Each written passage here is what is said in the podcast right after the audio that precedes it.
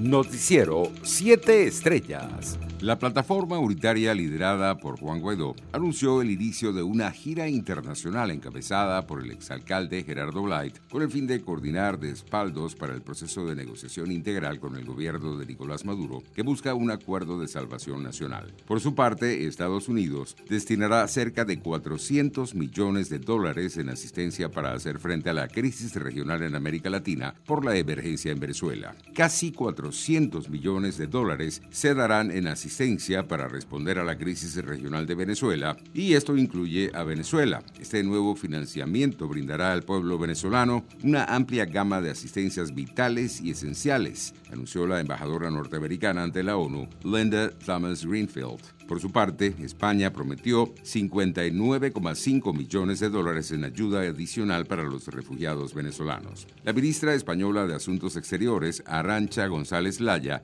anunció este compromiso durante la conferencia de donantes coorganizada por Canadá, el Alto Comisionado de Naciones Unidas para los Refugiados y la Organización Internacional para las Migraciones. Entre tanto, el gobierno de Nicolás Maduro condenó la realización de la segunda conferencia internacional de donantes que recolectó más de 950 millones de dólares que serán destinados a la atención de la crisis de migrantes y refugiados venezolanos. El Ejecutivo venezolano dijo sentir indignación por lo que calificó como una farsa mediática y puso en duda la veracidad de los fondos recaudados. En otras noticias, madre e hija fueron víctimas de doble femicidio en el sector Chaguaramas del municipio Padre Pedro Chien del estado Bolívar. De acuerdo con el secretario de Seguridad Ciudadana de Bolívar, Alex Las dos mujeres, Claritza del Valle Cova de 45 años y su hija Yulemi Alexandra López Cova de 16 años, habrían sido asesinadas por Sergio Antonio Terán, pareja de Claritza y padrastro de Yulemi.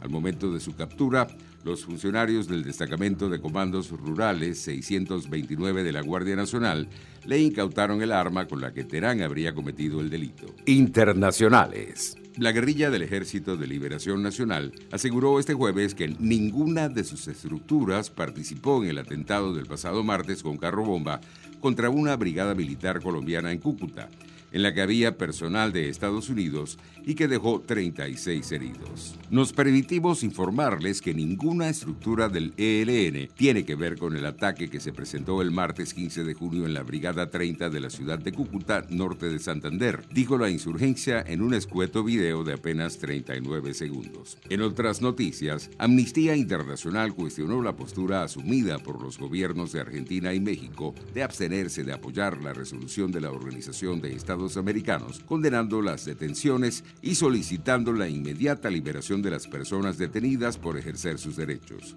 El principio de no intervención en los asuntos internos de un Estado no se aplica a las violaciones de derechos humanos y crímenes de derecho internacional. Es inaceptable que los gobiernos de Alberto Fernández en Argentina y Andrés Manuel López Obrador en México decidan no acompañar a las numerosas víctimas de la crisis de derechos humanos en Nicaragua, dijo Erika Guevara Rosas, directora de Amnistía Internacional para las Américas. Entre tanto, el Ministerio Público de Nicaragua solicitó a la Policía Nacional la búsqueda y captura de los exdirectivos de la Fundación Nicaragüense para el Desarrollo Económico y Social FUNIDES, Humberto Antonio Belli y Gerardo Baldonado Cantarero, argumentando que ambos no justificaron su ausencia a las citatorias por la investigación contra la fundación a la que señala de haber incumplido la ley de regulación de agentes extranjeros. Migrantes venezolanos intentan cruces ilegales hacia Estados Unidos en carros particulares. El secretario de Seguridad Pública y Protección Ciudadana Municipal de la ciudad mexicana de Tijuana, Pedro Cruz Camarena, informó que en las últimas dos semanas detectaron entre 6 y 12 vehículos diarios en los que se transportan